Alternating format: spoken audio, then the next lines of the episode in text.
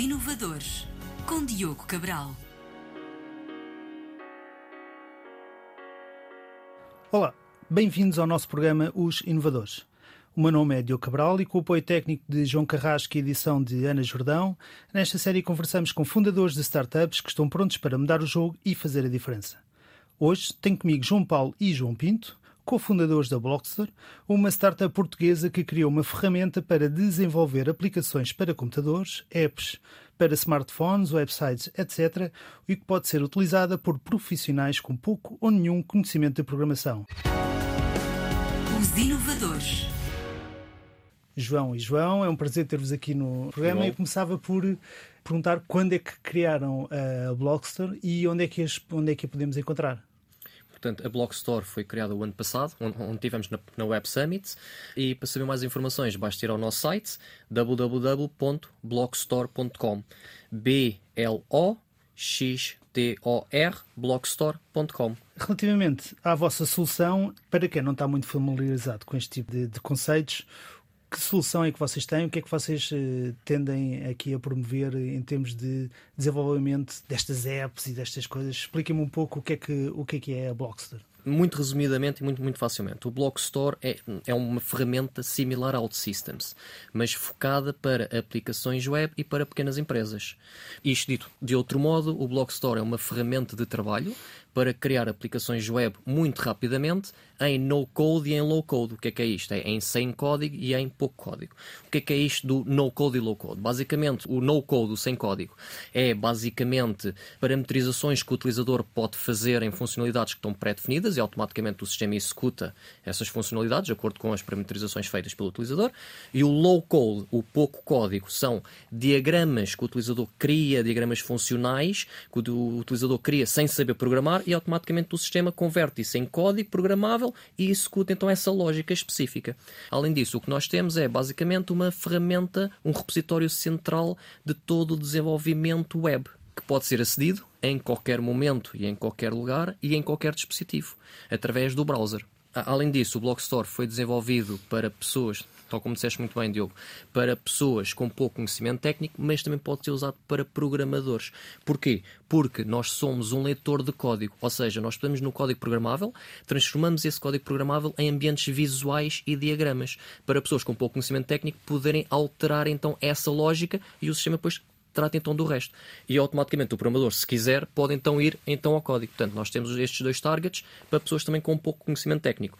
Além disso, foi desenvolvido para grandes empresas, porque nós permitimos fazer a gestão de vários projetos ao mesmo tempo e de várias equipas em simultâneo. Isso leva-me à pergunta então, qual é o modelo de negócio que vocês têm uh, associada à vossa plataforma.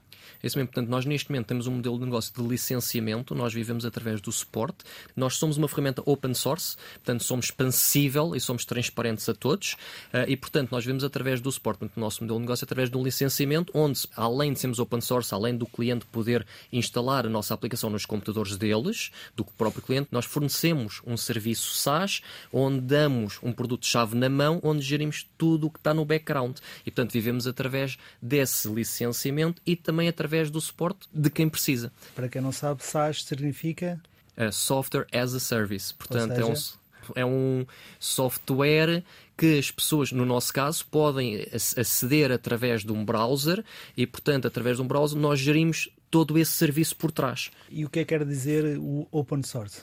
Uh, o open source é, é assim, código aberto, onde as pessoas podem sacar esse código, podem alterar esse código, podem ver o que está lá dentro para perceber que é um código transparente e tirar o maior partido disto. O que é que acontece com aplicações deste género? Normalmente cria-se comunidades à volta e está tudo a trabalhar para um bem comum. Esse é o conceito do open source. Dá-me dois ou três exemplos de situações de uma empresa que pode necessitar da vossa solução. Exato, por acaso, é, é engraçado tu perguntares isso, eu por acaso ia lá mesmo também. Uh, posso dizer que nós, há uns meses atrás, fizemos um software, um gestor de stocks para um cliente. Eu ia dizer isso mesmo, que era a nossa ferramenta, uma ferramenta inteligente, que cria código automaticamente. Nós, basicamente, depois de definirmos o modelo de dados com o nosso cliente, o Blockstore, em 5 minutos, criou-nos uma aplicação final para entregar ao cliente. E nós depois tivemos três dias a redefinir os pequenos detalhes e entregámos ao cliente passado três dias. O cliente ficou louco, porque passado três dias entregar exatamente o que ele estava à espera. É muito raro acontecer. Mas era uma solução muito complicada? Basicamente é um, é um gestor de stocks que nós fizemos de raiz. E quem é que fez esse gestor de stocks? Foram vocês, provavelmente? Fomos nós que fizemos, através do Blockstore. E através tempo? da inteligência que o Blockstore tem. Pronto, era essa a pergunta que eu agora ia dizer. Portanto, isso significa que existe alguma espécie já de inteligência artificial por trás do Blockster? É isso? Que já consegue, de algum modo, criar eh, uh, módulos ou... Exa exa exatamente. Agora, eh, o, o, termo de inteligência artificial, pronto, podemos entrar aqui bem nos detalhes, nos conceitos, o que é, o que é, o que é inteligência artificial? artificial? Nós o que temos é uma plataforma inteligente, daí a ser inteligência artificial podemos entrar um pouco nos detalhes. Então, mas nós... a que nível de inteligência é que tem a vossa plataforma? O que nós temos é baseados, é, o que nós conseguimos fazer é reverse engineering, portanto, a engenharia reversa, de bases de dados que os clientes têm, conseguimos transformar aquilo num modelo de dados específico, em diagramas visuais, em ambientes visuais, e portanto conseguimos através daí criar aplicações finais de gestão desse modelo de dados. Portanto, o que me estão a dizer é que vocês conseguem detectar o que, a informação que está na base de dados, se são datas, se é valores financeiros, o que seja, e daí propor eh, uma modos, interface. Uma interface com modos de visualização, com gráficos e, e com outro tipo de funcionalidades, do modo quase automático, não é? Portanto, o próprio Exatamente. sistema detecta os dados e propõe soluções de apresentação dos dados e, e de interação e, dos dados. É isso, isso mesmo. Isso, obviamente que corretíssimo. Obviamente que depois, em cada caso específico para cada cliente, obviamente nós depois precisamos de analisar as suas necessidades e depois precisamos de redefinir alguns detalhes. E vem daí, o Blogsor faz isso em 5 minutos, mas depois é preciso o tempo todo para nós conseguirmos então redefinir esses detalhes. Em termos futuros, o que é que vocês têm definido em termos de novas funcionalidades? O que é que vem aí para a Blockster? Uma das coisas que eu tenho em mente para fazer no futuro, que nós temos em mente, e nomeadamente também entra muito em coerência com o tal famoso chat GPT e outros chats que tendem a aparecer muito aí, é nós temos uma ferramenta onde o utilizador, qualquer cliente, chega ao nosso site, à nossa homepage, escreve um resumo textual do que precisa, automaticamente o programa lê esse texto, ou seja, é um resumo corrido, lê esse texto, consegue identificar o que eu preciso e apresenta-lhe uma solução-chave na mão em 5 minutos. Portanto, o que me estás a dizer é que há aqui um cruzamento de base de dados. Sim, mas também, mesmo se o utilizador, se o cliente não quiser que a gente leia a base de dados, ele também pode, pode ser uma base de dados de raiz. Portanto, ele pode escrever o resumo que eu quero. Por exemplo, vamos dizer que eu quero fazer uma loja online onde quer produtos com avaliações, ou então quer fazer um gestor de stocks onde quer um utilizador que faça uma determinada ação e outro que faça outra ação, dependendo do tipo de trabalhadores. Portanto, ele pode escrever esse resumo em texto e automaticamente o Blockstore entrega-lhe uma solução final. Vocês estiveram na Web Summit? Como Blockster este ano, Exatamente. certo? 2022. Qual é o vosso, a vossa opinião e o, e o feedback que vocês trouxeram dali, em termos de Blockster? A Web Summit é um evento que, que, é bastante positivo para Portugal, eh, naturalmente, mas para o nosso sistema de empreendedorismo é fundamental. Não quer dizer que a gente consiga a curto prazo tirar realmente um resultado positivo, mas acabamos por fazer networking, que aí é fundamental conhecer muita, muitas situações e ter a oportunidade daquilo que realmente pretendemos. No nosso caso, nós queríamos fazer apenas a apresentação do, do produto e, portanto, estamos aqui, por exemplo. A divulgação é fundamental e deu-nos a oportunidade de chegar a, a, a muitos sítios. Se quisermos dar outro espaço, outro, se as empresas quisermos dar outro espaço ao nível de investimento, etc., também teremos a oportunidade para o fazer. Não quer dizer que a gente consiga resultados imediatos, temos que, de alguma forma, gerir estas expectativas, mas é, é altamente positivo uh, a Web Summit. João Pinto e João Paulo, muito obrigado pela vossa presença. Ah, o nosso programa de rádio termina aqui, mas vamos continuar a conversar em formato de podcast que ficará disponível na RTP Play e nas diversas plataformas de podcast. Muito obrigado a todos. Os inovadores. João e João, muito obrigado agora em formato podcast. Queria agora passar para a parte pessoal, portanto, conhecer um pouco quem é o João Paulo e quem é o João Pinto e perceber, falem se calhar à vez, eh, um pouco o vosso passado profissional e pessoal, de onde é que são, o que é que estudaram, o vosso percurso de vida até ao dia de hoje. Talvez as pessoas não saibam, mas há aqui logo uma grande diferença que é a nossa diferença de idades. O João Paulo é um jovem, eu estou a falar, sou o João Pinto, é um jovem, eu sou uma pessoa mais velha, sou de outra geração mas sempre ligado à, área das novas tecnologias. Eu sou engenheiro informático, sou da primeira licenciatura de engenharia informática que se criou em Portugal, portanto já com algum tempo, não é? E depois tive uma carreira, tanto eu como o meu sócio, tive, temos uma carreira internacional, trabalhamos ligada a, a, empresas americanas e em Portugal, empresas estrangeiras, mas passámos a, eu passei a minha carreira também pelos Estados Unidos, fui diretor da, da Texaco Petrolífera, trabalhei sempre em grandes organizações e assisti, digamos, às várias revoluções que houve nas tecnologias de informação. Atualmente, ao nível do empreendedorismo, sempre foi um quadro de grandes empresas, ao nível do empreendedorismo, enfim, não tenho assim muita experiência, quer dizer, foi nos últimos anos já da minha vida, mas eh, o mundo também mudou e as novas gerações e as novas tecnologias também, e portanto a esse nível dou fundamentalmente o manual ao nível da gestão e ao nível da história do desenvolvimento das várias fases. Portanto, trabalhei sempre em grandes organizações e entrei neste projeto da Blockstore, porque é realmente um projeto interessantíssimo. Eu gostaria de frisar também aqui em Portugal o trabalho que está a ser feito, por exemplo, pela Startup Portugal e pela, enfim, pelas várias entidades mesmo. Uh, Lisboa Empreende Mais. Uh, em Lisboa, no nosso caso em Lisboa, mas estou convencido também as outras autarquias Sim. estão a dar bastante apoio Sim. e isso tem sido bastante positivo. O João Paulo falará também da experiência dele também, porque é uma experiência também internacional e que nos levou fundamentalmente, através dessa experiência, ao desenvolvimento deste produto, que neste momento é o nosso foco. Eu sou licenciado em Informática e Gestão de Empresas, tenho cerca de 20 anos de experiência a trabalhar em várias empresas. A maior parte da minha carreira foi feita nos Estados Unidos, na Flórida, Nova York e na Califórnia. Eh, quando estive em Nova York eh, e, e, e também na Califórnia, fiz projetos interessantíssimos. Em 2008, tive uma startup que tentou lançar um pioneiro do Netflix. Estavam um, à frente do tempo. Vocês. Exatamente, estávamos à frente do tempo. Em 2011 tentámos lançar uma startup com um produto targeted advertising, que em português é, é um produto que é o que nós vemos agora atualmente, que é tudo, nós vamos a qualquer site, a qualquer produto, eh, nós temos publicidade específica para nós, uhum. para o utilizador. Na altura não havia nada, Google, Facebook, o Facebook foi dos primeiros, não tinha nada destas coisas. Nós criámos dos primeiros produtos pioneiros, na altura havia duas no, no mundo, uma empresa em Londres a fazer isto e nós, quase que fomos comprados pelo Facebook Infelizmente não resultou. Entretanto, o meu outro sócio foi trabalhar para a NFL na Califórnia para criar um novo departamento que me convidou para ser o braço direito dele, onde eu fui um, um dos arquitetos líderes para criar a aplicação da NFL, nomeadamente para o Super Bowl, que são 320 milhões de pessoas. Depois, entretanto, tenho experiência também da camada mais baixa do servidor até à camada mais alta do user interface percebo um bocadinho de robótica, portanto, basicamente eu, eu, gosto de mexer em tudo. Já trabalhei também em construção, já trabalhei em mecânica. Que uh, portanto, verdadeiro eu Andy, gosto... handyman das, Exatamente, dos é tempos modernos. Dá para perceber um pouco pelo teu passado que o interesse pelo empreendedorismo já começou há muitos há anos. Há muitos portanto, anos, exato. É isso mesmo. Como se costuma dizer, não, são, não és marinheiro de primeira viagem. Não, não. Aliás, e nós temos, eu em 2017 uh, criámos uma empresa familiar de investimento imobiliário.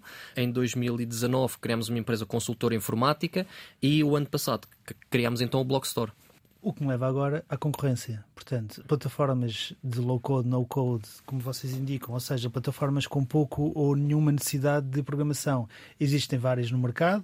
Salesforce, OutSystems, que é a portuguesa e que se calhar será das mais conhecidas do público que está ligado a esta área. Temos a Mindex, Apple, Appian, a Microsoft com as Power Apps agora também. O que é que deverá levar uma empresa a escolher a vossa opção ou a vossa plataforma em detrimento destas que são mais conhecidas eh, no mercado? Desde já, é verdade, existem, nos últimos anos têm nascido eh, como cogumelos várias startups e vários produtos deste género.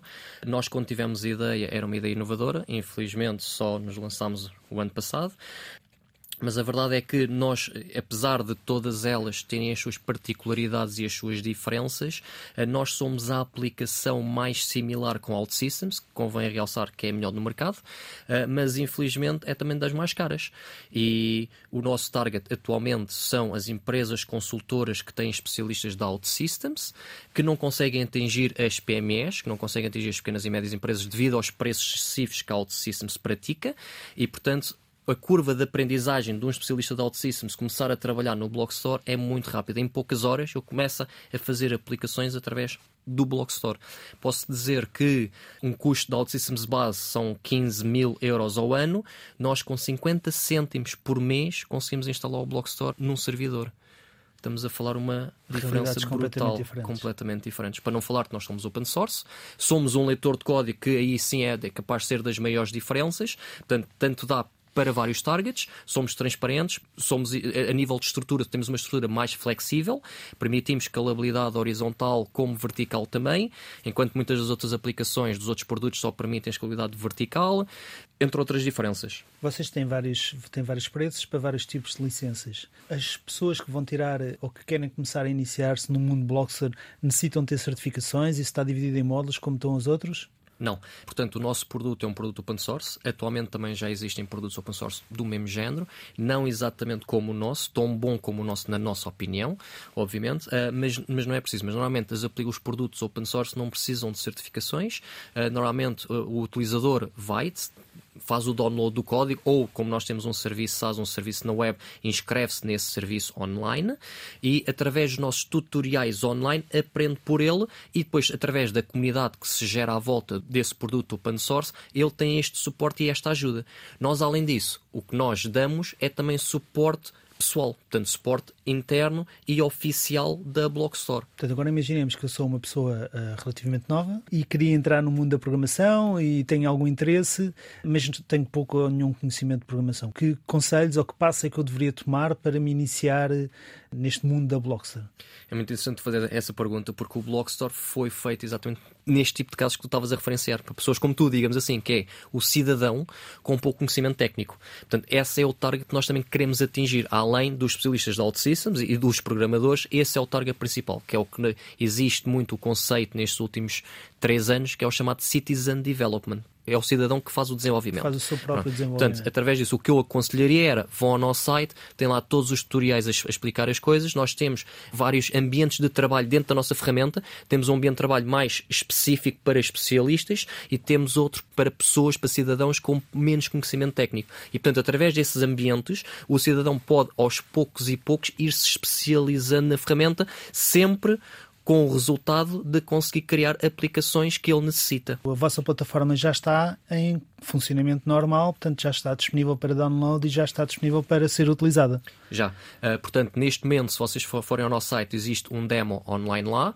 e existe também lá um menu onde sim pode ser feito. Neste momento, nós eh, não nos lançamos ainda completamente em open source, porque é uma questão de licenças, porque temos de ter as licenças e isso envolve a parte da advocacia, e neste momento nós ainda não nos fazemos isto, mas nós estamos recentemente a lançarmos-nos no mercado. Já temos neste momento três clientes, eh, portanto ainda somos pequeninos, ainda estamos numa fase de lançamento inicial. Sim, na realidade vocês começaram há um ano, menos de um ano. Aliás, nós, nós, nós, quando estivemos na Web Summit a lançarmos, nós ainda realmente nós não nos tínhamos lançado bem, nós lançámos foi mais este ano. Okay. Portanto, nós lançámos há cerca de um mês, digamos assim. Portanto, nós estivemos na Web Summit, já mostramos o produto, mas o produto ainda não estava finalizado. Já estava pensado, mas ainda não estava disponível para o cidadão, como vocês Exato, pronto. Portanto, esse produto só foi finalizado e só foi disponível, digamos assim, há um mês atrás, com os tutoriais todos online e preparado sim para ser usado pelo tal cidadão com pouco conhecimento técnico. Muito obrigado aos dois. O nosso podcast termina aqui. Para quem esteve a ver-nos e a ouvir-nos desse lado, muito obrigado da minha parte. Sigam-nos nas redes sociais e nas diversas plataformas de podcast. Não se esqueçam de ativar as notificações para receberem um alerta. Até ao próximo episódio.